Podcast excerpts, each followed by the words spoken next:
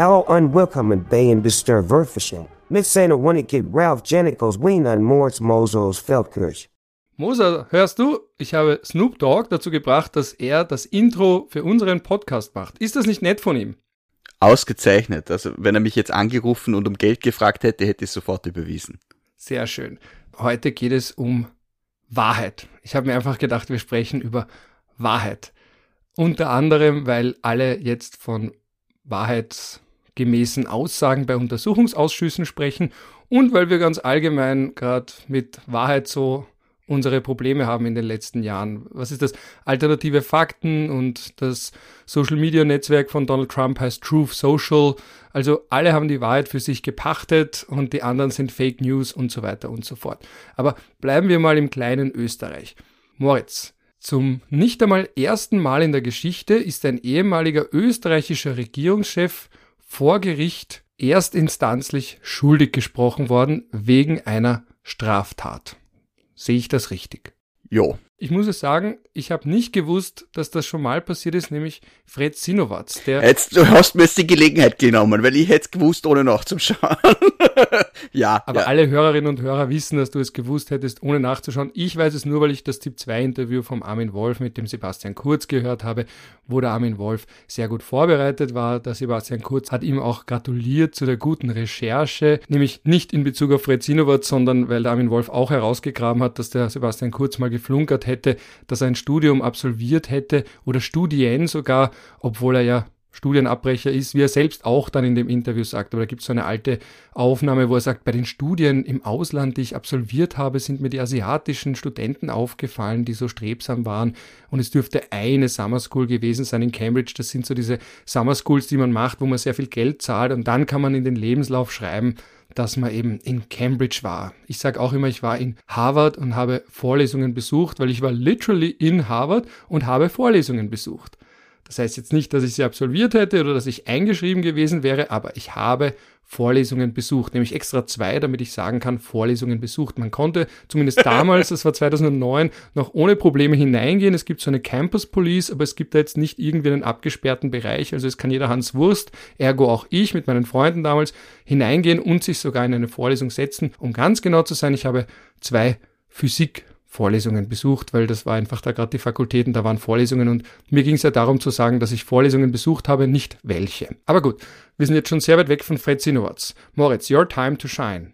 Also ich hätte jetzt sagen können, dass er verurteilt worden ist. Die Geschichte selber war äh, irgendeine Sitzung der burgenländischen SPÖ, wo sie irgendwas besprochen haben und eine Teilnehmerin hinterher dann was drüber gesagt hat und da Sinowatz gesagt hat, das stimmt nicht, dass das dort besprochen wurde.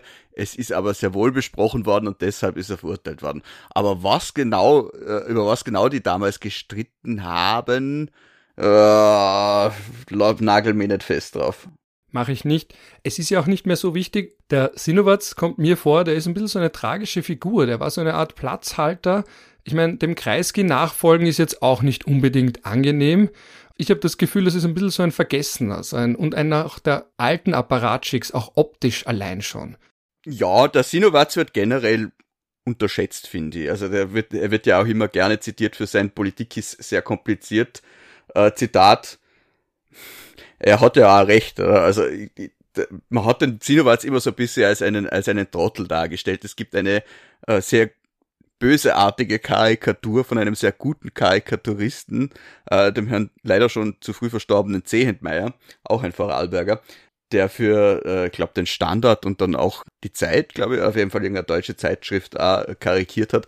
Äh, das sieht man eben die Streitigkeiten der damaligen SPÖ und äh, auf dem Sofa sitzen äh, äh, als alte Frauen im äh, Jargon äh, des Films äh, Arsen und Spitzenhäubchen. Äh, der Kreisky und der Androsch und schenken sich gegenseitig äh, vergifteten österreichischen Wein. Das war nämlich gleichzeitig auch während, des, während des Weinskandals, also äh, Ruster Spätauslese, äh, gegenseitig ein. Und auf dem Sofa sitzt auch der Sinowatz und schenkt sich selig selber den giftigen Wein ein. Also quasi der Sinowatz ist der Trottel, der sich selber umbringt. Ähm, meiner Meinung nach ist das jetzt eine klassische Bösartigkeit gegenüber der Politik, aber der Sinowatz war sicher nicht so blöd, wie alle immer glaubt haben. Und wie du richtig sagst, natürlich bis zum gewissen Grad auch eine äh, tragische Figur, weil er halt einfach in die Fußstapfen vom Kreisky äh, gestellt wurde, vom Kreisky selber und das auch nur so halb wirklich wollte, meiner Meinung nach. Sache Geschichte. Jetzt besonderes Trivia. Ich gebe es aber zu, das habe ich jetzt nur gerade mir ergoogelt, weil ich mir eigentlich was anderes raussuchen wollte, nämlich zum Herrn Androsch. Und da bin ich darauf gestoßen, dass noch ein Bundeskanzler wegen was Strafrechtlichem verurteilt wurde. Ja, Kreisky, aber der war da schon immer Bundeskanzler. Das war die Sache mit äh, äh, Wiesenthal. Ja, wegen Ehrenbeleidigung. War mir nicht bewusst. Ja, der Wiesenthal hat das auch mehrfach zurückgestellt und der Kreisky hat es dann aber immer wieder gesagt und dann war er nicht mehr immun, weil er nicht mehr im Nationalrat war. Und dann ist er verurteilt worden. Ja. Genau, er hat 1989 eine Geldstrafe bekommen, weil er Simon Wiesenthal als Nazi-Kollaborateur verunglimpft hatte. Ist jetzt auch nicht so ohne, ja, aber eben als ehemaliger Bundeskanzler. Da sind wir beim nächsten Punkt. Viele glauben ja, also ich habe das intuitiv auch mal auf den ersten Blick gedacht, dass Regierungsmitglieder ja immun sind, weil im Völkerrecht wäre Herr Kurz vor Gerichten anderer Staaten vollumfänglich immun, während er Regierungschef ist. Also im Völkerrecht sind Staatschefs, Regierungschefs und interessanterweise, und das ist ein wenig umstritten, aber das hat der Internationale Gerichtshof in einem Urteil zu Belgien gegen den Kongo so entschieden. Da hat nämlich Belgien die Auslieferung vom Außenminister gefordert und da war dann klar, dass der auch Immunität genießt. Die Ratio dahinter ist, weil man sagt, der Außenminister ist gewissermaßen auch das Gesicht beziehungsweise der Sprachrohr eines Staates nach außen und ist dementsprechend gleichzustellen, auch mit Diplomaten und dergleichen, eben weil der so viel reist. Also diese Trias, die genießen im Völkerrecht Immunität vor anderen Gerichten, egal was sie machen, selbst bei Völkermord, Kriegsverbrechen und dergleichen nicht vor internationalen Strafgerichten, sondern vor nationalen Gerichten. Also Putin kann zum Beispiel nicht in Deutschland, die haben ja das Völkerstrafgesetzbuch, das heißt, in Deutschland kann bei Völkermord, Verbrechen gegen die Menschlichkeit und Kriegsverbrechen jeder vor Gericht gestellt werden, egal wo er die Tat begangen hat, egal welche Staatsangehörigkeit er hat und egal wer die Opfer sind. Also es muss keinen anderen Bezug zu Deutschland geben, außer dass er sich zum Beispiel in Deutschland aufhält. Und jetzt mit Ausnahme natürlich von Präsidenten, Außenministern und eben Regierungschefs. Aber abgesehen davon kann jeder theoretisch vor einem deutschen Gericht landen, wenn er diese schwersten völkerrechtlichen Verbrechen begeht.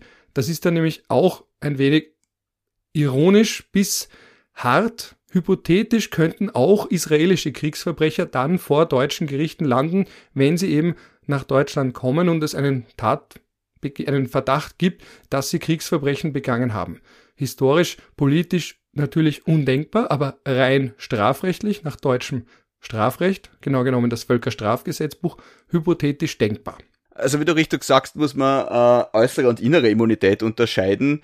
Ähm, die Regierungsmitglieder sind in Österreich nur dann immun, wenn sie äh, Mitglied eines äh, Landtages oder eines Nationalrates oder des Bundesrates sind tatsächlich. Ähm, ansonsten sind sie es nicht. Aber der Bundespräsident wiederum ist auch immun. Und Kreisky war deshalb immun, weil bis dahin die Regierungsmitglieder äh, in der Regel Mitglied des Nationalrates waren. Das hat sich erst dann aufgehört. Da hat man dann halt Platz für einen Nachrücker geschaffen. In Deutschland ist es ja immer noch so, das sind die Regierungsmitglieder auch äh, Mitglieder des Bundestages. Aber der Kreisky war ja 89 dann eben nicht mehr immun. Wann hat denn der das zum Wiesenthal überhaupt gesagt, dass er ein Nazi-Kollaborateur ist? Das hat er immer wieder mal gesagt. Das war die, die berühmte Kreisky-Wiesenthal-Affäre, wo es ständig hin und her gegangen ist zwischen den beiden und äh, der Kreisky eben immer von seiner Immunität geschützt wurde, bis er dann eben keine mehr hatte. Weil intuitiv würde man sich ja denken, gerade Regierungsmitglieder brauchen auch innerhalb eines Staates einen besonderen Schutz. Weil sonst hat man ja eine vielleicht politisierte Justiz, die sie verfolgen könnte und ungerecht ist und ganz böse ist. Ja, das muss man dem historischen Gesetzgeber sagen, weil ursprünglich war es ja so, dass man eigentlich alle vor der Regierung schützen wollte. Dass man jetzt auch die Regierung vor der Justiz schützen muss, ist natürlich eine neue Entwicklung, äh, die man vielleicht bei einer Partei stärker verortet als bei anderen. Das basiert ja alles auf der Annahme, dass die Justiz objektiv arbeitet, dass die Regierung ein gewisses Verantwortungsgefühl hat, beziehungsweise die Mitglieder und eben nicht überhaupt erst sich auf die Immunität berufen müssen und dass im Parlament auch entsprechend verständige, rationale Menschen sind, die auch die Immunität eigentlich nicht brauchen und selbst wenn sie schlagend wird, keine Angst davor haben müssen, dass sie ungerecht behandelt werden vor Gericht. Das ist die Idealvorstellung von dem Ganzen. Und jetzt haben wir aber einen ehemaligen Bundeskanzler, der ja schon länger versucht hat, den Gerichten vorzuwerfen, dass sie von der SPÖ unterwandert seien und dass die Justiz vollkommen politisiert sei und gar nicht so wenige Menschen, habe ich das Gefühl, glauben eben, dass die Justiz jetzt unterwandert wäre und vollkommen politisch agieren würde und Manche schreiben ja also, der Nationalratsabgeordnete Engelberg spricht ja sogar davon, dass das eine Art konzertierte Kampagne gegen Sebastian Kurz wäre. Und ich denke mir dann manchmal, so wichtig ist er dann auch nicht, dass man da jetzt so einen großen Komplott und gerade in Österreich, wo wir auch nicht sehr gut darin sind, überhaupt irgendwelche Komplotte und dergleichen zu schmieden. Also eigentlich fallen die Leute gerade dann, wenn sie Macht haben, ohnehin über die eigenen Schuhbänder. Da braucht man jetzt nicht den großen Staatsstreich. Abgesehen davon glaube ich, dass gerade die SPÖ einen solchen konzertierten Staatsstreich und eine solche Unterwanderung in der Form, wie es oft dargestellt wird, ja gar nicht schaffen würde. Also bei dem Zustand, in dem sie ist, glaube ich, wage ich zu behaupten, damit wäre sie ja heillos überfordert, da jetzt das so zu orchestrieren. Also die SPÖ schafft es ja nicht mal, sich selbst zu orchestrieren. Aber das nur als Zwischenbemerkung. Es gibt ja den berühmten Leichenprozess, wo man einen, eben einen verstorbenen Papst ausgegraben hat, um ihn anzuklagen. Und ungefähr so kommt mir das auch vor. Also nichts so ungut, aber eine Partei, die keine Excel-Tabellen führen kann, ist zu solchen Dingen selten fähig. Auch der Vorwurf, dass die Justiz von der SPÖ unterwandert wäre, ist doch eher steil. Ich meine, war, wer war der letzte äh, Richter oder Staatsanwalt, der für die SPÖ in die Politik gegangen ist. Also ich kann mich äh, an eine Justizministerin von der ÖVP erinnern, äh, die äh, den Bawak, die das Bawak-Urteil gefällt hat in erster Instanz, das dann weitgehend aufgehoben wurde. Ich kann mich an eine aktuelle Verfassungsministerin äh, erinnern, die äh, äh, Richterin war. Ich kann mich an äh, eine FPÖ-Abgeordnete erinnern, die Richterin war. Aber jetzt, ich muss ehrlich sagen, mir fällt, es hat sicher dort und da angegeben, aber mir fällt jetzt kein SPÖ-Richter oder Staatsanwalt ein, der in der Politik gewesen wäre. Und es war durch die Zweite Republik hindurch immer der Konsens, dass die Richterschaft und die Staatsanwälte im Grundsatz eher konservativ geprägt sind. Aber ja, jetzt sind sie offensichtlich SPÖ-Verschwörer. Ich glaube, dass sich die ÖVP mit diesen Dingen als sie selber keinen Gefallen tut, weil sie im Endeffekt ihr eigenes Klientel anzündet, wegen irgendwelchen paranoiden Nichtigkeiten. Aber das muss jeder selber wissen. Jetzt möchte ich ganz kurz die Stellungnahme oder eine Stellungnahme von Sebastian Kurz, auf den sich die Medien natürlich gleich unmittelbar nach der Urteilsverkündung gestürzt haben, vorspielen. Ich finde diesen kurzen Mitschnitt insofern interessant, weil er zeigt, dass auch ein Sebastian Kurz nicht immer 100% rhetorisch in Topform ist. Also ich spiele mal ganz kurz vor, wie er die Sache unmittelbar nach dem Urteil dargestellt hat. Wenn Sie jetzt äh, verschiedene Wortabstufungen treffen, würde ich sagen, wenn man gar nichts damit zu tun hat, hat man gar nichts damit zu tun. Wenn man um die Meinung gefragt wird, Gespräche führt, dann ist man eingebunden. Und wenn man es entschieden hat, hat man es entschieden. Ja, ich habe es definitiv nicht entschieden, sonst wären es die gewesen, die ich wollte. Ich war auch nicht nicht eingebunden, sondern ich war eingebunden. Das habe ich auch gesagt. Ja, okay. Weißt du, was er meint? Ich weiß er selber. Weiß es irgendwer? Nein, der Richter vielleicht. Also der Richter hat es zumindest im Sinne des Rechts gewusst dass das eben nicht so einfach geht, dass man sagt, ja, ich meine eingebunden, also ich, ich habe selber, und das ist auch der Punkt, ich meine, man könnte jetzt auch wieder rein projizieren, dass das alles Taktik ist, äh, könnte man jetzt sagen, das ist eine perfekte Verwirrung, weil ich weiß jetzt nicht mehr, worum es geht, aber ich weiß schon länger nicht mehr, worum es geht. Ich finde auch dieses ganze äh, Verfahren relativ farsen, farshaft, weiß nicht, ob es das gibt, das Wort. Es hat was von einer Farce, weil eben, das ist ja gar nicht das Entscheidende, das vor dem Untersuchungsausschuss. Es gibt ja andere laufende Verfahren, die wesentlich wichtiger sind, wenn es geht um potenzielle Korruption, um das Sittenbild der Regierung Kurz und dergleichen. Das ist ja verhältnismäßig lappalienhaft, meiner Meinung nach. Ist es auch. Und natürlich kann man jetzt sagen, die Medien haben das aufgebauscht hat die Politik hat's aufgebauscht. Es ist jetzt kein Kapitalverbrechen. Ähm, und auch wenn er jetzt dann irgendwann vielleicht rechtskräftig schuldig gesprochen werden könnte, würde ich jetzt zum Beispiel sagen, ist das kein Ausschluss, dass er jemals wieder in die Politik geht oder Bundeskanzler werden kann. Also, das ist eine rein politische Wertung. Ähm, ja, es ist halt sehr dramatisiert. Äh, es ist auch vielfach gesagt worden, dass der Herr Kurz halt einfach die falsche Kurve genommen hat. Hätte er im U-Ausschuss halt gesagt, ja, natürlich bin ich da eingebunden gewesen. Dann, ähm, er hat es ja in einem früheren Untersuchungsausschuss schon mal auf den Punkt gebracht, er hat gesagt, ich habe das System nicht erfunden zum Postenschacher. Das kann man jetzt eine gute oder eine schlechte Aussage finden, aber da war er zumindest an der Wahrheit nah dran. Dass er sich dort so geziert hat, ja, der Richter hat das eh ausgeführt. Von zwei weiteren Tatvorwürfen ist er ja mittlerweile rechtskräftig freigesprochen worden, weil die Staatsanwaltschaft auf äh, Rechtsmittel verzichtet hat. Das soll man auch nicht unerwähnt lassen. Ähm, ja, die großen Dinge, Beinschabtool und so, kommen erst auf ihn zu. Da wird man auch sehen, ob das reicht am Ende des Tages. Ja, ich finde es halt dann nur ein bisschen peinlich, wenn man sich in die ZIP 2 setzt und drüber streitet, was in einem Protokoll drinnen steht, das jeder lesen kann.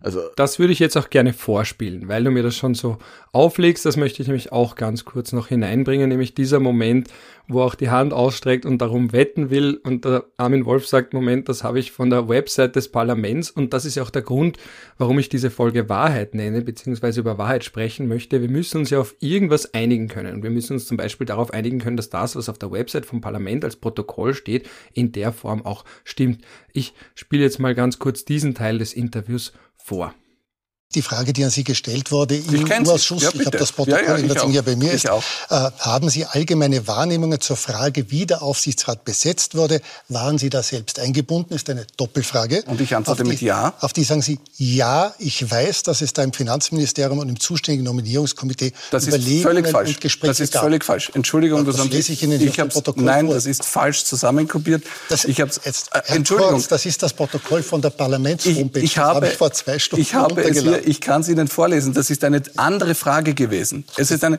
ich, ich lese es Ihnen vor. Tausendprozentig, Herr Wolf, mhm. wetten wir. Wetten wir, dass es falsch ist. Ich weiß nicht, was Sie jetzt vorlesen. Na, das ist wir, eine Aussage im Ausschuss. Na, wetten wir, dass es falsch ist. Da, da können Sie gern mit mir Ich kann es Ihnen vorlesen. Die Abgeordnete CRISPR hat mich gefragt, und Sie haben es völlig richtig vorgelesen, den Beginn, haben Sie allgemeine Wahrnehmungen zur Frage, wie der Aufsichtsrat besetzt wurde. Waren Sie selbst eingebunden? Diese Frage beantworte ich mit Ja. Der Richter hat anerkannt, dass. Und wie geht's weiter? Dann geht es weiter, dass ich eine allgemeine Antwort gebe, das nämlich, ich dass es, vorgelesen, dass es, nein, genau, das habe ich gerade vorgelesen. Nein, Sie haben was anderes vorgelesen. Nein, habe ich nicht. Na, lesen Sie noch einmal Ihren Teil vor. Haben Sie eine allgemeine Wahrnehmung zur Frage, wie der Aufsichtsrat besetzt ja. wurde? Waren Sie da selbst eingebunden? Ja. Sebastian Kurz, Doppelpunkt. Ja. Ja, Beistrich. Ich weiß, dass es da im Finanzministerium und im zuständigen Nominierungskomitee Überlegungen und Gespräche ja. gab. Und dann geht wie die Antwort dann weiter. weiter. Na, wie geht's dann weiter? Ich kann jetzt die ganze Antwort vorlesen, zu sagen. Aber Sie haben nirgendwo gesagt, dass Sie eingebunden waren. Schauen Sie, der Richter hat selbst anerkannt, dass ich die Frage mit Ja beantwortet habe. Also, dass ich, das hat der Richter gesagt. Gut. Ich, darf ich es nur fertig zu Ende führen? Ich gebe dann eine sehr allgemeine Antwort und am Ende unterbricht mich die Abgeordnete CRISPR mit den Worten, ich habe Sie nicht nach dem Regelfall gefragt.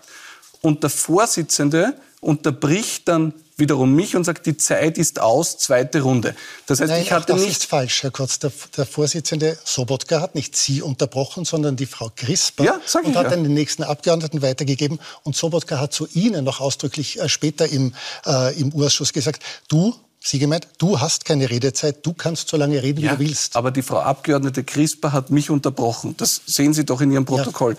Das heißt, ich, ich, lassen Sie mich nur, Sie haben Ihre Wahrnehmung, ich habe meine. Nein, ich, ich habe ein Protokoll des Urschusses. Ich habe es genauso vor mir liegen. Das wir haben nicht, Sie haben einfach zwei zusammenkopierte Nein, nein, nein, wir haben, genau, wir haben genau dasselbe anscheinend. Ah, gut. Darf ich nur kurz fertig ausführen? Darf ich nur kurz fertig ausführen? Also, da sind wir jetzt eben bei dem Grundproblem, das ich hier besprechen möchte. Wenn beide den eigentlich selben Ausdruck vor sich liegen haben und sich Sebastian Kurz nicht mit Armin Wolf darauf einigen möchte, was er gesagt hat und was nicht, dann haben wir das Problem, dass wir nicht mehr in derselben Realität leben. Und da sind wir bei der großen Metafrage unserer Welt, wenn Leute in verschiedenen Wahrnehmungssphären leben, dann wird eine Diskussion ganz, ganz schwer, wenn man sich nicht mal darauf einigen kann, dass das, was als Protokoll auf der Website vom Parlament steht, zutrifft und also weißt du, was ich meine, warum ich mich da jetzt, warum ich diesen langen Teil da auch eingespielt habe? Ja, ich glaube ehrlich gesagt, dass der Herr Kurz da eine Kurve genommen hat von das stimmt nicht, was Sie vorlesen, bis zu wir haben eh das gleiche da liegen.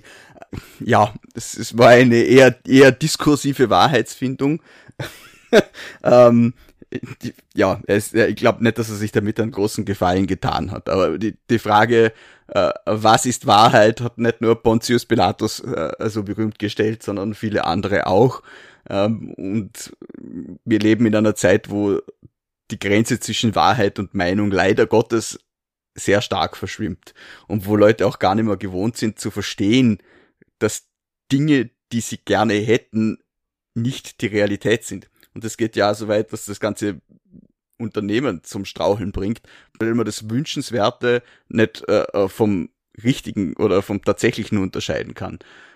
Ja, es ist erstaunlich, aber es ändert halt nichts an der Tatsache, dass viele Leute Tatsachen nicht mehr als solche erkennen. Ähm, ja. Also mit Hans Kelsen gesprochen, dass viele das Sollen zum Sein machen. Das, was sie wollen als Realität, dann für sie auch irgendwann zur Realität wird. Deswegen habe ich auch manchmal so ein Problem allgemein mit dem Tatbestand der nicht wahrheitsgemäßen Aussage und dergleichen. Äh, so heißt, wie heißt der Tatbestand ganz genau? Ich weiß jetzt gar nicht, wie der im Strafgesetzbuch genau heißt, aber eben. Ich glaube, es ist eine Falschaussage vor einem Untersuchungsausschuss, wenn ich mich richtig erinnere, aber ich kann auch schon. Ja, was ich nur mir dann denke, ist unsere Wahrnehmung, und das wissen wir ja, ich bin natürlich kein Neurologe, aber so viel wissen wir ganz allgemein, unsere Wahrnehmung hängt davon ab, wie viel Zeit vergangen ist und was passiert ist. Das weiß man ja zum Beispiel aus Studien, wo man Menschen fragt, direkt nach einem Unfall, nach einem Autounfall und dann zwei Monate später und dann sechs Monate später, dass ihre Erinnerung sich einfach neu kodiert, je nachdem, wer man selbst ist und wie man selbst mit der Situation umgeht. Also direkt danach noch im Schock sagt man andere Dinge als zwei Wochen später und dann als ein paar Monate später, einfach weil sich unsere Erinnerung daran anpasst, wie wir selbst die Welt sehen oder eben auch sehen wollen. Und das ist ja genau das Schwierige und auch für Strafrechtler ganz allgemein, dass Zeugen nicht so verlässlich sind, wie man sie gerne hätte, einfach weil unsere Wahrnehmung uns selbst betrügt. Und wir erinnern uns dann teilweise auch an Dinge, die in der Form nie passiert sind, auf eine Art und Weise, wie wir sie vielleicht gerne gehabt hätten oder umgekehrt, wie wir dachten, dass sie waren, weil zum Beispiel man dann, was weiß ich, sagen wir, auf der Therapiecouch sitzt und auf einmal war die Kindheit viel schlimmer, als sie wirklich war, oder vielleicht war sie auch viel schöner, als sie wirklich war. Aber wir kodieren unsere Erinnerungen einfach ständig neu und insofern ist das dann so eine Sache mit dem Erinnern und was ist Wahrheit? Wenn ich mir diesen kurzen Ausflug da auch in die neuesten neurologischen Erkenntnisse, die ich mir kurz angesehen habe, schon mal vor längerem wagen darf. Ja, ein Kollege hat kürzlich mit einer Paartherapeutin gesprochen und die hat zu ihm gemeint, äh, wenn sich Paare darüber streiten, wie jetzt etwas wirklich war, dann sollen sie das bitte sehr entspannt nehmen, weil in den allermeisten Fällen sich beide falsch erinnern. Ähm, der Tatbestand heißt übrigens äh, falsche Beweisaussage und im Absatz 3 des Paragraph 288 StGB wird auch die falsche Beweisaussage für einen Untersuchungsausschuss des Nationalrates oder einer Disziplinarbehörde des Bundes, eines Landes oder einer Gemeinde unter Strafe gestellt. Interessanterweise nicht die Falschaussage vor einem Untersuchungsausschuss eines Landtages. Wobei man sich da streiten könnte, kurzer Einschub, ob man nicht das äh, äh über die Lex Stazinski ähm, akzessorisch äh, mit zur gerichtlich strafbaren Handlung machen könnte. Also die Länder dann, wenn sie zu, zur Regelung äh, äh, einer Materie befugt sind und äh, unmittelbar damit verknüpft ein strafrechtlicher oder zivilrechtlicher äh, Tatbestand notwendig ist, dann dürfen sie das ausnahmsweise erlassen, auch wenn ansonsten nur der Bund oder nur, äh, nur der Bund für Straf- und Zivilrecht zuständig ist in Gesetzgebung. Du weißt, was ich dich jetzt frage. Ja. Dann antworte. Nein, ich weiß es nicht. Achso, Entschuldigung. Na, du weißt immer, wenn du sowas sagst wie Lex Starzinski, du hast das jetzt eh umschrieben, aber dass ich dann natürlich reflexartig, weil ich uns auch als Bildungspodcast verstehe, dann reflexartig frage, was ist die Lex Starzinski? Ich glaube, das habe ich schon 50 Mal erklärt. Egal. Okay, ja, Lex Starzinski Vielleicht frage ich dich heute auch noch, wie das mit dem Bodensee ist oder wie das mit dem Tanzverbot oh im Vorarlberg war. Hier, dann irgendwann, irgendwann ist der letzte Hörer, der nicht an Demenz erkrankt ist, dann auch schon weg. Ähm, aber okay, Lex Starzinski noch einmal kurz für alle, die es noch nie gehört haben oder die es vielleicht vergessen haben, was man auch nicht ausschließen soll. Äh, das ist benannt nach einem Abgeordneten des sogenannten Polenclubs im Abgeordnetenhaus des Reichsrates der österreichischen Reichshälfte in der Monarchie, der äh, bei der zur Einführung des allgemeinen Männerwahlrechts 1907 beigetragen hat, indem er die polnischen Stimmen organisiert hat und äh, als Kompromiss beziehungsweise als, als Gegenleistung dafür hat man die Landtage ein bisschen aufgewertet, indem sie eben diese Kompetenz zur äh, Sondergesetzgebung in Straf- und Zivilrechtsfällen bekommen haben.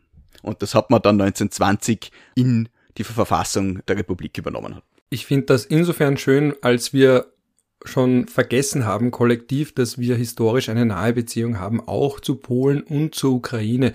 Ich habe eine Podcast-Folge ja aufgenommen vor kurzem und auch veröffentlicht anlässlich des 24. Februars, also des Beginns der russischen Großoffensive gegen die Ukraine mit dem ukrainischen Botschafter und er hat ehrlich und da habe ich auch gemerkt, dass er da ein wenig emotional war, betroffen gesagt, dass er es sehr schade findet, wie viel wie sehr Österreich, die Österreicher schon vergessen haben, dass sie historisch sehr, sehr lange mit der Ukraine äh, Teil eines gemeinsamen Staates waren. Da können wir jetzt lang darüber reden, inwiefern die Monarchie ein Staat war und über den Staatscharakter, aber dass einfach die Westukraine Teil der Monarchie war.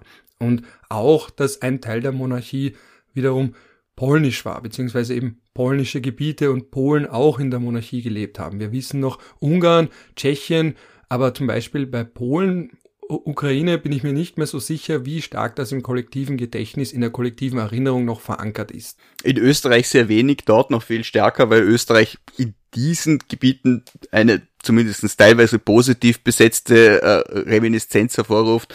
Äh, ganz einfach, weil Österreich, dadurch, dass es ein Vielvölkerstaat war, natürlich denen ein bisschen mehr Autonomie gegeben hat, als jetzt zum Beispiel die Russen, die da eine harte Assimilierungspolitik verfolgt haben.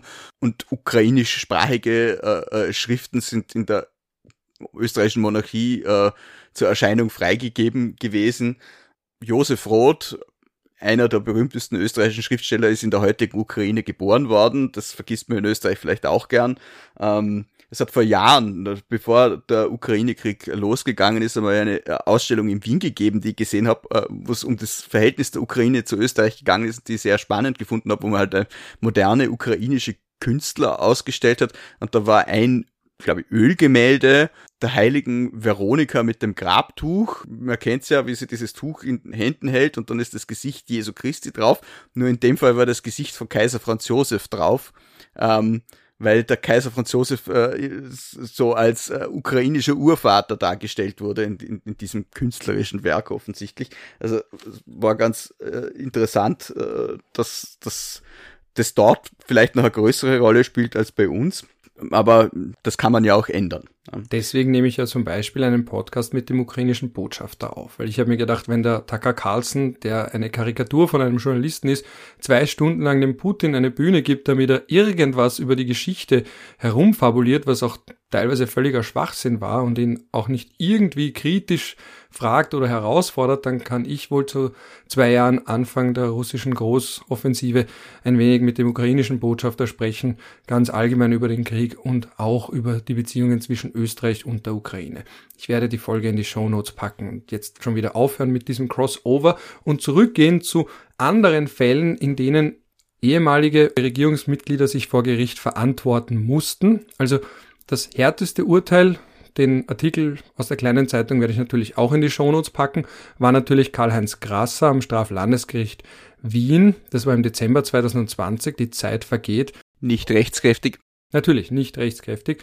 Äh, die Zeit vergeht, weil ich kann mich noch erinnern, wie ich Teenager war, war Karl-Heinz Grasser der junge, fesche Finanzminister und jetzt bin ich schon wieder wesentlich älter, als Karl-Heinz Grasser damals war. Also man denkt sich manchmal, wenn man Politik interessiert ist, dass man mit den Politikern auch mitaltert. Ich habe mir auch gedacht, wie ich Sebastian Kurz jetzt gesehen habe, mir gedacht, oh mein Gott, der junge, dynamische Außenminister oder Staatssekretär ist der auch nimmer. Ja, also das sieht man auch, dass die Zeit während oder nach der Politik nicht immer dazu führt, dass man allzu frisch aussieht. Der HC Strache wiederum sieht meiner Meinung nach mittlerweile wieder frischer aus, als er während seiner Zeit in der Politik ausgesehen hat.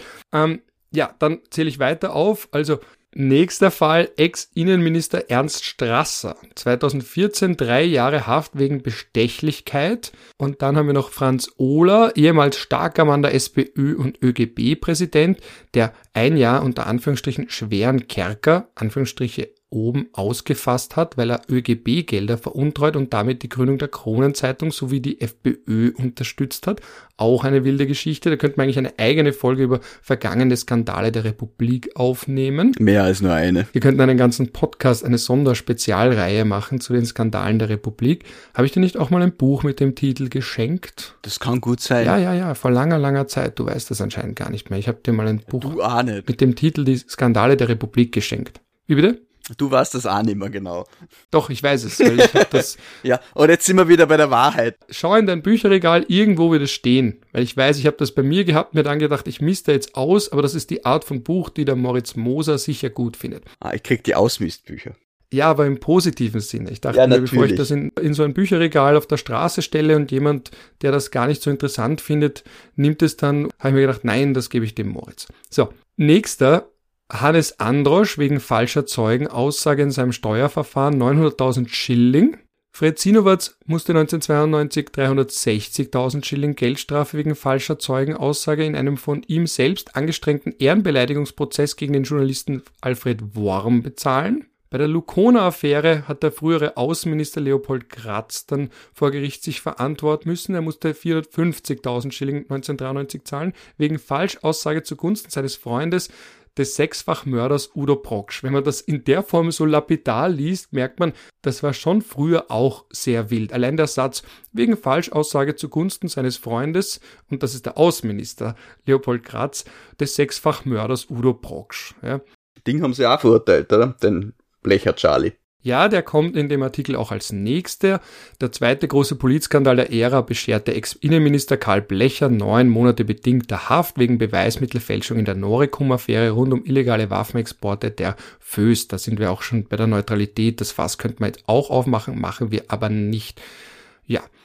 Das ist alles nicht ganz so bahnbrechend eigentlich, wie man vielleicht meinen möchte. Ich finde es insofern bahnbrechend, weil es bei Sebastian Kurz diese klassische Geschichte vom Icarus ist. Also das Phänomen Sebastian Kurz, dieser aufstrebende, junge, dynamische Politiker und es endet damit, dass er sich dann einerseits bei der ZIP 2 darüber streitet, was wirklich in einem Protokoll steht, das auf der Website vom Parlament heruntergeladen werden kann und andererseits auch diese Sache mit diesen russischen Zeugen, die irgendwie bezeugen sollen, dass der Schmidt ganz böse und unglaubwürdig ist. Also dieser Farce-Charakter, der war nicht ganz ohne. Und vor allem bei Sebastian Kurz, der hat immer so professionell gewirkt und hat immer gedacht, der weiß wirklich, wo es lang geht. Und dann hat er irgendwie dieses Verfahren eher wie Politik behandelt und nicht wie ein ernstzunehmendes Verfahren, war mein Eindruck dabei zumindest. Bei Serien sagt man Jumped the Shark, wenn sie irgendwie äh, einen Drive verloren haben. Den Eindruck hatte jetzt zuletzt auch. Und es hat mir ein bisschen erinnert an diesen Talkshow-Auftritt von Karl-Heinz Grasser, wo er dann den Bewunderungsbrief einer Dame vorgelesen hat, dass er äh, zu schön und zu erfolgreich äh, sei und das war dann auch so der Moment, wo viele gesagt haben, okay, jetzt ist es, jetzt ist es zu viel.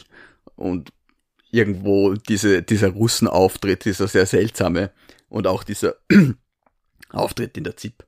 Ja, da hat sich Manner wohl gedacht, dass der ihn vielleicht früher gut gefunden hat dass das jetzt, dass der Glanz ab ist, sagen wir es mal so. Vielleicht auch nicht, vielleicht täusche ich mich da. Man merkt ja auch, dass viele wirklich sich schwer damit tun, das jetzt neu einzuordnen. Also wenn man jemanden mal toll fand, ist es ganz schwer, für einige merkt man zumindest, dann den nicht mehr ganz so toll zu finden oder sich zu denken, naja, vielleicht habe ich mich getäuscht oder den überschätzt. Und da ist ja auch ganz viel Projektion auch dabei. Also ich glaube, gerade bei jüngeren Politikern ist viel Projektion von vor allem auch anderen älteren Politikern da, die sich da selbst sehen und sich denken, ich war einmal jung. Und da haben viele wirklich Ablösungsprobleme, merkt man generell tun sich Menschen sehr schwer damit, Fehler zuzugeben und ich nehme mir da selber überhaupt nicht aus. Und äh, das kratzt natürlich auch am eigenen Selbstbewusstsein, wenn man sich eingestehen müsste, etwas falsch bewertet zu haben. Äh, manch einer hilft sich dann heraus, indem er sagt, ich wurde böswillig getäuscht von demjenigen, von dem ich jetzt enttäuscht bin, im wahrsten Sinne des Wortes. Ähm, das findet man immer wieder. Ja, ich meine, ich glaube, das Problem beginnt dort, dass man sich so an Menschen an Erlöserfiguren klammert überhaupt. Und das ist grundsätzlich keine gute Idee, ganz egal welcher Couleur die sind. Und man hat das ja auch nicht nur bei der ÖVP, sondern zuletzt auch ein bisschen bei der SPÖ gesehen. Da werden halt sehr viele Hoffnungen und Wünsche an eine Person geknüpft, der die vielleicht auch bei bestem Willen nie gerecht werden kann. Das, ja, da muss man es vielleicht selber etwas, etwas nachsichtig sein mit dem eigenen Wunsch dann auch äh, etwas Größeres oder jemand Größeren zu bewundern. Und es ist ja auch verlockend. Also gerade so komplex, mühsam, anstrengend wie die Welt gerade ist, man hat ja natürlich schon eine Sehnsucht, so mit Karl Schmidt gesprochen, dass da jemand wieder ein bisschen die Kontrolle übernimmt und auch Kontrolle hat über einen Staat, über eine Regierung. Also diese These, die man vor allem mit Karl Schmidt assoziiert, dass die Regierung einfach effizienter ist, während parlamentarische Prozesse ewig lang dauern, äh, nicht unbedingt niveauvoll meistens oder nicht meistens, aber oft sind und dass man sich da denkt, als Gegenspiel oder als Gegenpart zum chaotischen Parlament oder Stichwort Quatschbude gibt's die Regierung, die eben hier entsprechend durchgreift. Also beim Karl Schmidt, diesem man bezeichnet ihn manchmal als Kronjuristen des Dritten Reichs und der hat ja so eine gewisse Renaissance erfahren seit 9-11 und dem War on Terror, weil der eben gesagt hat, so, in Ausnahmesituationen muss man jetzt hart durchgreifen und da braucht man eine effiziente und effektive Regierung, da kann man nicht immer Rücksicht nehmen auf das Parlament. Und diese Art zu denken, den Karl Schmidt hat man ja im breiteren Sinne wieder, wiederbelebt, ungeachtet seiner Rolle während des Zweiten Weltkriegs, wo er diesen unrühmlichen Artikel geschrieben hat, der Führer schützt das Recht, hat man gesagt, naja, aber der war ja auch Verfassungsjurist schon in der Weimarer Republik und hat auch nach dem Zweiten Weltkrieg weiter publiziert. Und man sieht schon eine gewisse Renaissance von diesem Denken, dass die Regierung hart durchgreifen soll oder effizient zumindest durchgreifen soll und dass das Parlament oft lähmend ist und auch das Parlament überfordert ist mit der Komplexität der Welt. Das ist so ein bisschen das, was ich mir jetzt dachte, auch warum diese Sehnsucht, das ist ja nicht nur ein Phänomen, das man äh, in der österreichischen Politik immer wieder sieht, sondern das ist ja auch ein globales Phänomen. Also diese Rückkehr der Strongman oder dieser Spin-Dictators, die nicht immer mit brutaler Gewalt herrschen und unterdrücken, sondern oft auch indem sie eine gute Geschichte erzählen und sehr manipulativ wirken. Und die Gewaltanwendung, die systematische Oppression von Oppositionspolitikern oder von der Zivilgesellschaft immer erst als allerletztes Mittel verwenden müssen, weil sie sich gar nicht so sehr fürchten müssen vor der Zivilgesellschaft oder weil es vielleicht gar keine anderen Medien gibt und dergleichen. Das ist ja ein bisschen auch die Sorge, die wir bei uns haben, ob wir auch in diese Richtung gehen könnten nach den nächsten Wahlen. Dass dann auch jetzt nicht eine Diktatur von einem Tag auf den anderen eingeführt wird, aber dass zumindest ähm, Medien dann eingeschränkt werden und dann ist wieder die Frage, was ist Wahrheit, wer macht Wahrheit und so weiter und so fort es ist halt immer einfach, den einfachen Antworten nachzulaufen und die haben halt einfach eine Attraktivität und manche einfache Wahrheit will, ist vielleicht auch wirklich wahr. Aber äh, meistens ist es das halt eben nicht. Und die, die Differenzierung, die stirbt halt immer als erstes. Und ich finde find auch diese, weil, man, weil ich vorher schon den Pontius Pilatus angesprochen habe, diese Gegenüberstellung von Jesus und Pontius Pilatus im, im Johannesevangelium, äh, wo Pontius Pilatus ihn verhört und fragt, äh, ja, ist er denn ein König? Und er sagt, ja, ich bin ein König, du, du sagst es und ich äh, bin geboren und in die Welt gekommen, dass ich äh, Zeugnis über die Wahrheit ablegen soll. Wer aus der Wahrheit ist, der höre meine Stimme. Was, glaube ich, im Luther, in der Luther-Version. Das ist schon eine, eine Ansage. Und auf diese deutliche, klare Ansage, ich komme aus der Wahrheit, wer die Wahrheit hören will, der hört mir zu, sagt Pontius Pilatus, was ist Wahrheit? Das ist, was ist schon Wahrheit? Und auf das hin geht er dann zum Volk hinaus und sagt, ich finde keine Schuld an ihm. Ne? Also er, nimmt jetzt diesen, diese radikale Haltung des Jesus auch nicht zum Anlass, um ihn, ihn äh, schuldig zu bekennen. Jetzt kennen wir natürlich den ganzen Hintergrund dieser eher literarischen Verarbeitung des Ganzen, dass man die Römer möglichst positiv darstellen wollte auch, aber es ist ja auch derjenige, der das differenziertere Urteil fällt oder die differenzierte Frage auf die absolute Antwort stellt, nicht immer derjenige, der dann mit dem Hammer draufhaut und sagt, das ist ja alles ein Blödsinn, sondern ja, jetzt habe ich mich vielleicht ein bisschen verlaufen. Aber ich sag, äh, gar nicht, gar nicht. absolute, absolute Wahrheitsansprüche sind, sind halt immer sehr schwierig und vor allem in Glaubenszusammenhängen machen sie halt auch was mit, mit Menschen. Also ich habe ein bisschen Spleen fürs Mormonentum, wie du weißt. Und die haben halt ein, ein, großes Problem einfach auch damit, dass sie Wahrheitsansprüche haben, die von ihren Mitgliedern zunehmend hinterfragt werden, weil man halt nicht unbedingt glaubt, dass im 19. Jahrhundert irgendwer am, am Land ein Engel erscheint und ihm dann goldene Platten zeigt und so weiter und so fort. Wurscht. Aber bei denen ist es ein essentieller Teil äh, der religiösen Praxis, ähm, Zeugnis abzulegen. Bear a testimony. Und da stellen sich die Leute vor die Gemeinde hin und sagen, dass sie wissen, dass äh, das Buch Mormon wahr ist. Und warum wissen sie das? Weil sie darüber gebetet haben und zu einer inneren Einsicht gekommen sind, dass es wahr ist das ist halt schwierig für die Leute, dass man das quasi emotional wissen muss. Und wenn man das nicht kann, dann ist man nicht Teil davon. Oder wenn man Zweifel hat, dann ja, macht man schon Probleme. Und ich finde, der Zweifel ist ein, ein immanenter Bestandteil des Glaubens. Und den durch Wahrheit zu ersetzen, übt einfach so viel Druck auf alle Seiten aus. Und das ist jetzt nicht nur im religiösen Kontext so, sondern das ist auch im politischen Kontext so. Und ich weiß, es ist jetzt äh, äh, sehr schwierig für Politiker zu sagen, ich habe Zweifel, ich weiß es nicht. Äh, dann bist du der Trottel, dann bist du der Sinowatz, der sich selber das Gift einschenkt, schaut ihm an, wie kann er nur sagen, dass Politik kompliziert ist? Der muss sagen, es ist alles ganz einfach und ich erzähle euch, wie es ist. Und wenn man dann hinterher draufkommt, dass es nicht stimmt, hat er weniger Probleme, als wenn er vorher die Wahrheit gesagt hat, nämlich, dass es halt nicht so einfach ist. Da muss ich denken an den anderen Regierungspolitiker aus der Ära Kurz, der einen anderen Weg gewählt hat, nämlich Gernot Blümel, der eben dann ganz oft gesagt hat, er kann sich nicht erinnern. Jetzt kann man überspitzt sagen, aber auch wenn man sagt, man kann sich nicht erinnern, kann es ja sein, dass das nicht stimmt. Das ist eher dann die Petrus-Rolle. Und das kann man natürlich nicht feststellen. Kann er sich wirklich nicht erinnern oder lügt er und behauptet, er könne sich nicht erinnern? Aber da wird es natürlich dann ganz schwierig zu sagen, der lügt, obwohl er sich erinnern kann, weil er behauptet, er könne sich nicht erinnern. Da ist es sehr schwer, die innere Tatseite nachzuweisen, wo es ja darum geht, dass jemand den Vorsatz hat, was Falsches zu sagen und beweise mal jemanden, dass er sich erinnern kann. Eben. Das wird schwierig.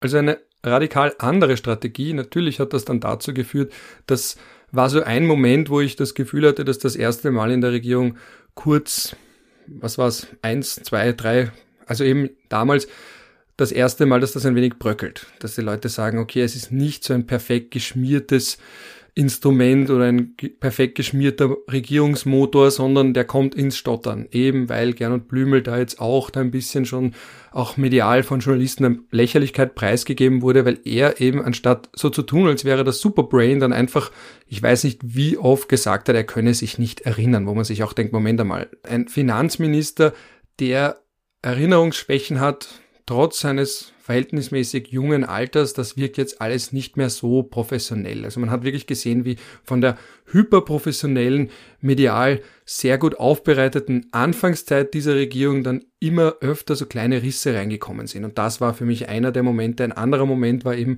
auch wieder Peter Filzmeier dann in einer der Analysen dann schon relativ offen in seiner Kritik war, weil eine Zeit lang hat man das Gefühl gehabt, es kritisiert überhaupt niemand in größeren oder in Medien, die mehr Verbreitung finden. Die Kritik bleibt dann so Plattformen wie Zack Zack zum Beispiel oder dem Falter, aber dass jetzt in den großen etablierten österreichischen Medien kein Wort der Kritik kommt und da hatte ich auch das Gefühl, wie der Peter Filzmeier so ein bisschen sich aus dem Fenster oder gar nicht so wenig aus dem Fenster gelehnt hat, dass dann dieser der Kaiser ist nackt Moment kommt. Also das haben wir auch oft bei Politikern, dass man dann irgendwann merkt, Moment, doch ein Mensch, macht doch Fehler.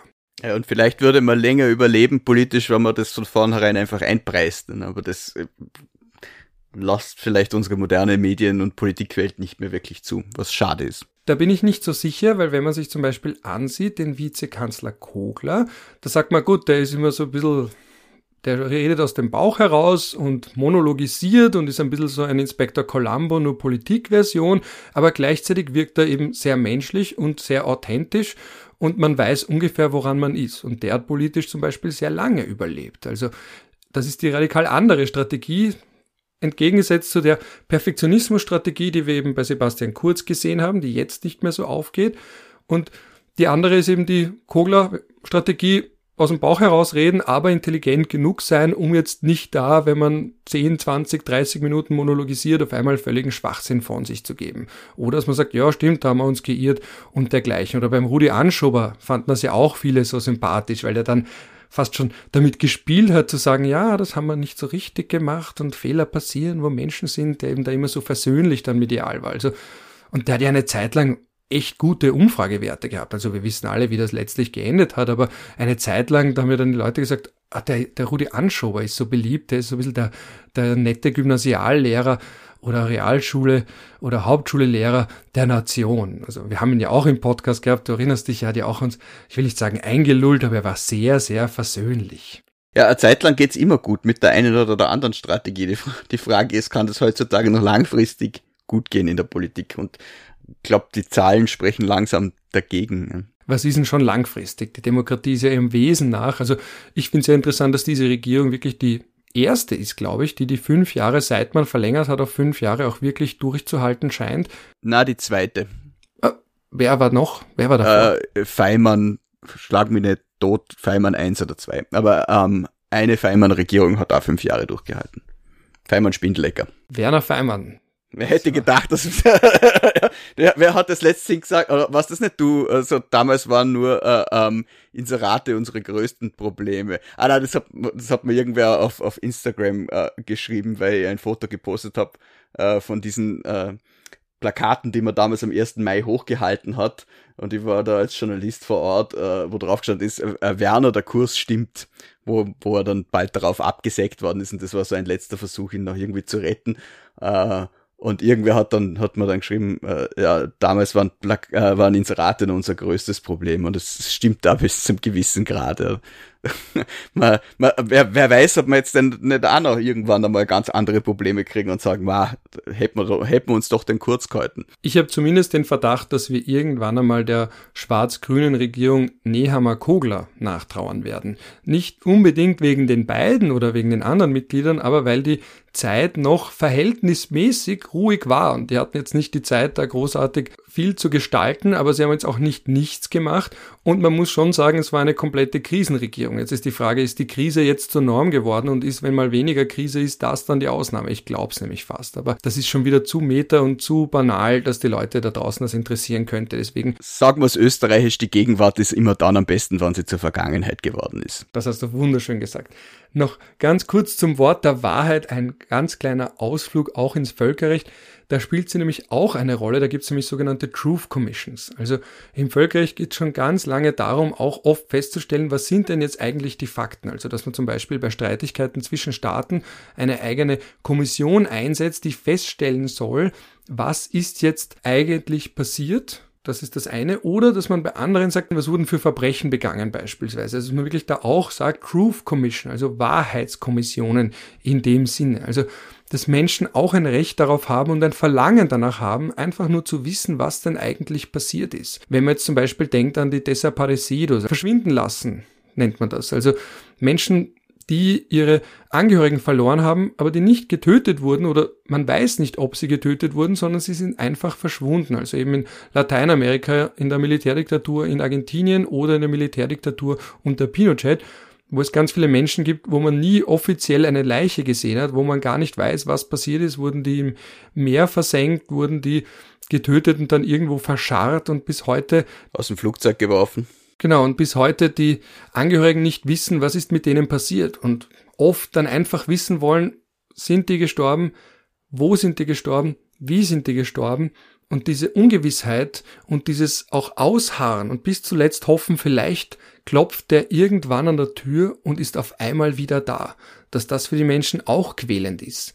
Und deswegen man dann lieber die Wahrheit hat und dann weiß, der kommt nicht wieder der wurde getötet durch die Militärdiktatur, als dieses letzte Stückchen, mag es auch noch so klein sein, Hoffnung zu haben. Also so gesehen könnte man sagen, ein Recht auf Wahrheit, ein Recht darauf zu erfahren, was mit eigenen Familienangehörigen, mit Söhnen, mit Brüdern, mit Ehemännern, mit Partnern passiert ist. Äh, die Ungewissheit ist oft am schlimmsten und äh, wenn man die nicht mit äh, äh, richtiger Gewissheit füllen kann, fühlt man sich halt oft auch mit falscher Gewissheit. Und das ist auch eine Erklärung dafür, warum Menschen eben Lücken in ihrem Weltbild mit Glaubensgrundsätzen füllen, die sie für Wahrheiten halten. Das ist halt einfach auch ein Selbstschutz. Wenn ich Dinge nicht verstehen kann, dann glaube ich. Das soll jetzt religiöse Menschen äh, äh nicht angreifen, ich bin selber einer, aber man muss es schon selbstkritisch sehen, dass äh, äh, der Glaube oft auch Substitut für die Wahrheit ist. Ja, und gerade in deinem Metier, noch abschließend, ich mache jetzt das Fass nicht komplett auf, aber ich möchte es trotzdem ganz kurz ansprechen. Dir wird ja sowieso ganz oft unterstellt, dass du nicht die Wahrheit sagst oder dass du die Wahrheit verzerrst oder das. Ja, na, ich, äh, das ist natürlich hat man eine allgemeine Wahrnehmung von äh, Organisationen, man hat eine allgemeine Wahrnehmung von Parteien, man unterstellt denen dieses und jenes, je nachdem, ob man ihnen nahe steht oder nicht. Ich meine, ich habe mir jetzt schon vieles anhören müssen. Als ich äh, für die NZZ gearbeitet habe, war ich ein Neoliberaler. Als wir bei Addendum waren, äh, war, ich, äh, waren wir Neofaschisten oder das Breitbart der Alpen, wie es die Süddeutsche damals so unseriös genannt hat. Äh, dann äh, ich weiß nicht, ob man bei der neuen Vorarlberger Tageszeitung mir was nachgesagt hat. Wahrscheinlich war es nichts Gutes. Jetzt bin ich beim ORF, jetzt bin ich wahrscheinlich äh, rot-grün. Also ich habe die, die Spange vom neoliberalen Rechtsradikalen bis zum, zum links-linken Gutmensch äh, in, gemacht, einfach nur aufgrund der Tatsache, dass ich für verschiedene journalistische Einrichtungen gearbeitet habe. Also du ja. bist ein journalistischer Herr Karl, so gesehen. Könnte man sagen, ja. Ich habe jetzt nicht das Gefühl, dass ich sehr viel äh, an meiner Arbeitsweise geändert habe. Ähm, und natürlich habe ich teilweise auch Sachen geschrieben, die nicht stimmen. Das stimmt. Das ich fürchte, muss ich sagen, macht wahrscheinlich irgendwann jeder Journalist und den Guten tut's weh. Und das ist auch mir passiert und es tut auch mir weh und äh, äh, man muss damit auch offen umgehen und die Sachen dann halt auch ändern. Ähm, am schlimmsten ist halt, wenn man es nicht tut und so tut, als wäre die, die Wahrheit eine andere und das sind wir auf demselben Blatt wie bei den Politikern. Aber ich sage jetzt einmal, 90 bis 95 Prozent von den Unterstellungen, die da so kommen, sind halt ideologisch motiviert. Und wenn du die Leute dann nach konkreten Dingen fragst, die falsch sind, dann kommen halt so Sachen, wo wir als gebildete Menschen wissen, dass es halt nicht falsch ist. Ähm, und da kann ich den Leuten auch nicht helfen. Es, ja, damit mit, mit dieser äh, Form von alternativen Fakten, die sich die Leute selber schaffen, muss ich als Journalist leben, auch wenn sie nicht mit den wirklichen Fakten leben können, die, mit denen wir als Journalisten in den aller, allermeisten Fällen arbeiten. Da kommt und, ja auch noch. Entschuldigung, wenn ich das jetzt nur einwerfe, aber der große Unterschied ist eben der Umgang mit Fehlern. Ne? Je nachdem, wie man mit Fehlern umgeht, daran erkennt man die Intention einer Arbeit, daran erkennt man die Selbstreinigungsfähigkeit einer Organisation, wenn man Fehler nicht eingestehen kann oder Fehler vertuscht, dann haben wir ein wirkliches Problem. Das, ist eben, das Problem ist nicht äh, dort, wo Fehler passieren, sondern dort, wo man sie nicht wahrnehmen will. Ich bin eh schon sehr gespannt, wie dein Berufsstand sich noch ändern wird durch KI, durch computergenerierte Inhalte, wenn dann auf einmal Tonbänder auftauchen, die täuschend echt klingen oder die komplett echt klingen, wenn dann auch schon die Videos so gut gemacht sind. Das macht ja auch gerade Riesenschritte, dass man nicht mehr weiß, ist das jetzt wirklich der Mensch oder nicht. Wie oft man dann verifiziert, ob die Menschen die Verifizierung überhaupt wollen oder wollen sie daran glauben, dass das Video in der Form stimmt, dass das Tonband auch nur im sprichwörtlichen Sinne, aber eben, dass die computergenerierte Aufnahme von einer Stimme und mit uns könnte man das ja auch schon locker machen. Da gibt's ja allein schon in dieser Podcast-Folge mehr als genug Material, um unsere Stimmen täuschend echt nachzuahmen. Also da kommt auf uns alle, aber natürlich insbesondere auf jene, die in irgendeiner Form mit Medien arbeiten, richtig, richtig viel zu und das wird dann auch richtig, richtig dystopisch. Das wäre dann aber Stoff für eine eigene und weitere Folge, aber ich freue mich nicht drauf. Ich glaube, das wird dazu führen, dass man nichts mehr glaubt und dass viele nichts mehr äh, für wahr halten. Und vielleicht hat es in manchen Fällen auch einen positiven Effekt, dass man einfach extrem, extrem vorsichtig wird, was man jetzt in vielen Fällen nicht ist oder viele Menschen halt nicht sind. Ähm, ich glaube, diese Art der Fälschbarkeit von so ziemlich allem außer dem unmittelbaren zwischenmenschlichen Kontakt und wer weiß, wie lange der noch geschützt ist, wird natürlich zu einem vielleicht auch Vertrauensverlust, aber vielleicht auch zu einer gesunden Portion Skepsis gegenüber solchen Dingen führen. Was ich noch sagen wollte ist, ähm, oder ansprechen wollte, äh, ist das Thema staatlicher Umgang mit Wahrheit. Pravda.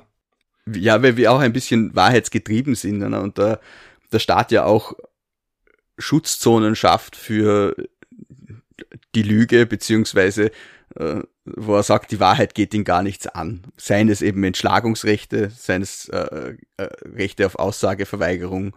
Ähm. Also auch den Grundsatz, das möchte ich nur kurz einschieben, dass jemand, der strafrechtlich belastet wird, sich nicht selbst belasten muss. Also wenn jemand weiß, das, was er sagt, könnte dann eben gegen ihn verwendet werden, dann kann auch einfach sagen, ich möchte dazu nichts sagen. Man kennt das von US-Filmen, wenn die Leute festgenommen werden und dann kommt der Polizist und spult die Phrase ab, alles, was sie sagen, kann vor Gericht gegen sie verwendet werden. Sie haben aber das Recht, die Aussage zu verweigern.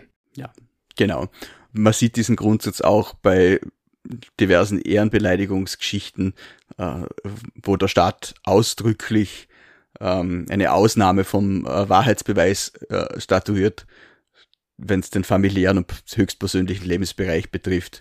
Also wann jetzt wer sagt, der Herr X pudert die Frau Y, dann und der den klagt, dann kann er darüber keinen Wahrheitsbeweis äh, führen, weil es einfach den höchstpersönlichen Lebensbereich der Betroffenen betrifft und der Staat das bestraft, dass man in dieser Art und Weise darüber spricht, wurscht, ob es wahr ist oder nicht. Und da möchte ich anschließend und abschließend, aber ich muss schon sagen, noch wegen der letzten Folge, äh, der Kritikpunkt, dass ich ein bisschen ein Inspektor Columbo bin, äh, der war irgendwie, der war, war irgendwie so was. treffend, dass ich, aus, dass ich ihn wirklich mag und gleichzeitig mich immer so ertappt fühle.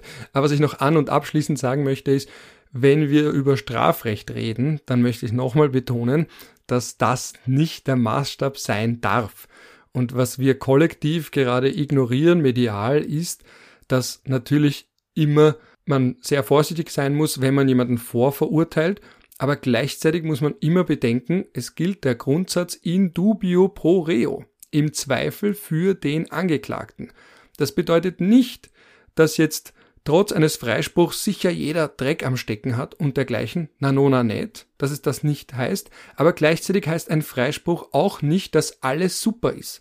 Und wir haben das schon oft in Folgen hier betont, aber ich habe das Gefühl, wir drehen uns immer wieder im Kreis, dass dann auf einmal die Nichtverurteilung als Persilschein genommen wird. Aber noch einmal, es gilt im Strafrecht der Grundsatz in dubio pro reo. Es muss zweifelsfrei erwiesen sein, dass ein Tatbestand erfüllt worden ist. Und der Zweifel hilft dem Angeklagten und deswegen gilt es darum, nur genug Zweifel zu sehen. Und was man auch nicht vergessen darf, noch einmal äh, was Abschließendes anzuhängen, äh, wann dann eine Strafe verbüßt ist, darf man sie auch nicht mehr vorwerfen. Auch das ist strafbar. Also, wenn ich jemandem, der im Häfen gesessen ist, du Räuber nachruf, obwohl die Strafe verbüßt ist, und ein anderer hört es, mache ich mich selber strafbar. Auch da sagt der Staat, man muss wenn schon nicht vergeben, dann zumindest vergessen können. Aber wir haben ja vorhin nur aufgezählt, in welchen Fällen Politiker vor Gericht gelandet sind und was da passiert ist. Wir haben ihnen diese Handlung aber nicht vorgeworfen. Das muss man dabei auch sagen. Nur wenn man es erzählt, heißt das nicht, dass man Hast du Angst, geklagt zu werden? Ich habe panische Angst davor, geklagt zu werden. Ganz allgemein, ja. man, man, darf schon über historische Ereignisse berichten. Ja. Gerade dann, wenn es Personen des öffentlichen Interesses waren. Moritz, wir sind am Ende angekommen. Danke, dass du mit mir über Wahrheit gesprochen hast. Immer gern. Gut, damit auch ein Danke, dass ihr alle dabei seid, dabei wart. Wir freuen uns natürlich wie immer über Feedback zum Thema Wahrheit oder ganz allgemein zu diesem Podcast. Ich freue mich auch immer wieder, wenn ich höre, dass Leute das beinhart hören vor Verfassungsrechtsprüfungen und dergleichen, aber natürlich trotzdem alles ohne Gewehr. Wir philosophieren da ein bisschen aus dem Bauch heraus, aber das heißt nicht, dass alles doppelt und dreifach geprüft ist. Denkt immer daran, Wahrheit kann manchmal auch relativ sein. In diesem Sinne sage ich einfach mal wieder ein Ciao aus Wien und Bussi Papa aus Fake.